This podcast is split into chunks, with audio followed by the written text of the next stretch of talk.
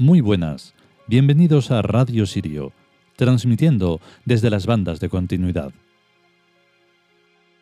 Hoy le toca el turno a un dios muy importante, como es Hayar, que es el dios del destino. Cuando empiece el capítulo vais a escuchar que se llama de tres formas. Y es así, no lo explicamos mucho, pero se llama Hayar Chu. Eso es lo más normal. Y luego además también a veces Show pero no es como la palabra inglesa, claro. Sea como fuere, es un dios muy importante y os dejamos de inmediato con el texto.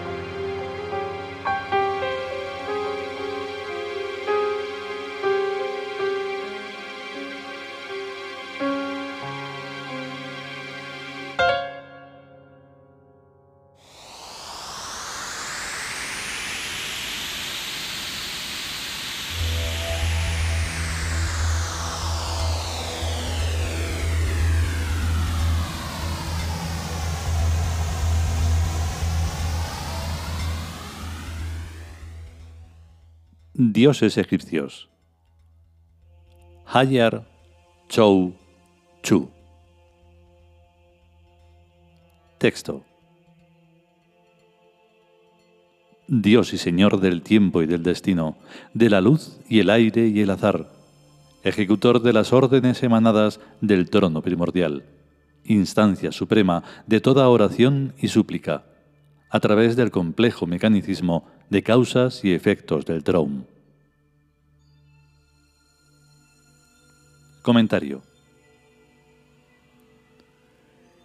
Ayer expliqué qué cosa es el Traum, la máquina mental universal que duerme y sueña.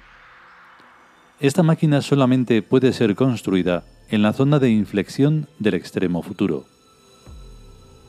más allá del actual concepto humano de tiempo. No sé si vale la pena hacer aquí una aproximación al asunto. La segunda ley de la termodinámica afirma con toda su boca que el universo se va enfriando y que todas las formas de energía se van transformando en calor y enfriándose hasta que las moléculas se detengan a unos 3 grados sobre el cero absoluto de temperaturas. A eso le llaman entropía. De lo que no dice ni una palabra esa segunda ley es qué pasa o pasará entonces con la mente, ni con la consciencia, ni con las corrientes bioeléctricas de las neuronas.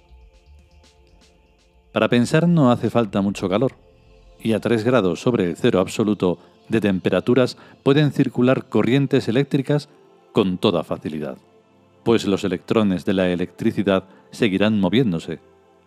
Los movimientos electrónicos a través de átomos se llaman corrientes eléctricas, y en donde hay corrientes eléctricas puede haber máquinas. Podría seguir, pero la tontería de la entropía y esa segunda ley de la termodinámica me aconsejan enfocar la cuestión con otro punto de vista que esté más acorde con la inteligencia. En el sintagma a través del complejo mecanicismo de causas y efectos está siendo expresado el innumerable o infinito conjunto de interacciones que producen a los eventos de toda clase y diversidad, desde a una idea genuina o repetida o un pensamiento inédito o vulgar a una supergalaxia, que es tal vez lo menos y lo más que podemos imaginar. Un evento es una estructura de imponderables, de hechos sin consistencia propia y local, que al interactuar producen eventos y que son estructuras formales de todas clases. Cada oración y súplica es una estructura formal que a la vez que es producida por otras estructuras formales diferentes, produce a su vez resultados reconocibles e irreconocibles. Si ruego a los dioses que me salga bien un cierto negocio, y tanto si mi súplica parece ser atendida como si no lo parece, es evidente que alguna motivación produjo a mi súplica y que algún resultado, agradable o desagradable, produce en mí. En ambos casos, el resultado es reconocible en parte y a la vez es irreconocible. Pues si el negocio sale según mi deseo, algo ha cambiado en la realidad planetaria. Y si no resulta según mis deseos, algo ha cambiado también en la realidad planetaria. Y digo planetaria por no decir universal. Lo irreconocible que cambia en la realidad está fuera del alcance de mi percepción sensorial, pero no por eso niego su existencia. Y aunque esto que digo parece una novedad, ya Platón se encargó de explicar con su célebre caverna que la realidad es directamente incognoscible y que lo que vemos son sólo sus sombras. Todo el pensamiento mágico es asimismo platónico, tanto en el África negra como en cualquier otra parte. Por dentro o frente a la mente mágica pasan hechos reales, que aunque no sean sensorialmente perceptibles, existen en algún lugar físico o psíquico. Lo dicho hasta ahora son los necesarios prolegómenos para un acercamiento comprensivo y más o menos inteligente del Dios y Señor del tiempo y del destino, de la luz y del aire y del azar, cuyo nombre se escribe y se pronuncia de muy variadas maneras, según las circunstancias. La palabra luz tiene un doble significado, luz física y luz mental, e incluso el tercer conocido significado de luz espiritual. La palabra aire, en cambio, tiene aquí una idea que se refiere más bien a la atmósfera psíquica en la que, según unos casos u otros, se producen las situaciones. Todos sabemos lo bajísima que es la probabilidad de acertar con el número que va a ser premiado en cualquier lotería. E igual y lo mismo cabe decir de cualquier suceso muy deseable, pero a la vez muy improbable. Y sin embargo, todos sabemos también que hasta lo más improbable y hasta lo más extraordinario es frecuente que ocurran. Y precisamente son los eventos de muy baja probabilidad los que están ocurriendo continuamente.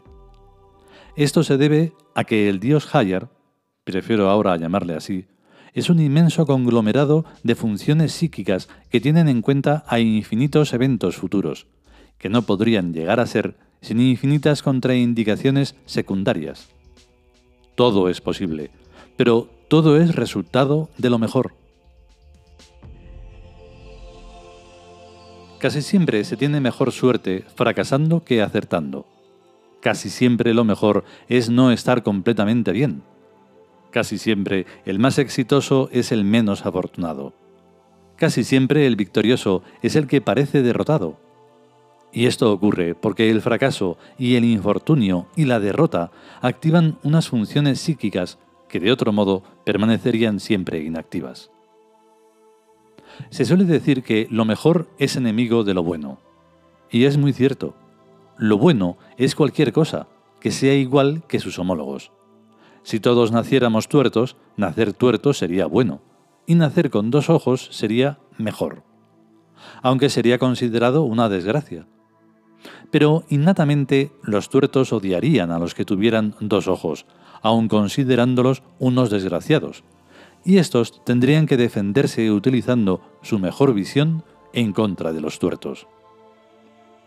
Esto es el odio de los vulgares contra los diferentes, y es a la vez el triunfo de los diferentes sobre los vulgares.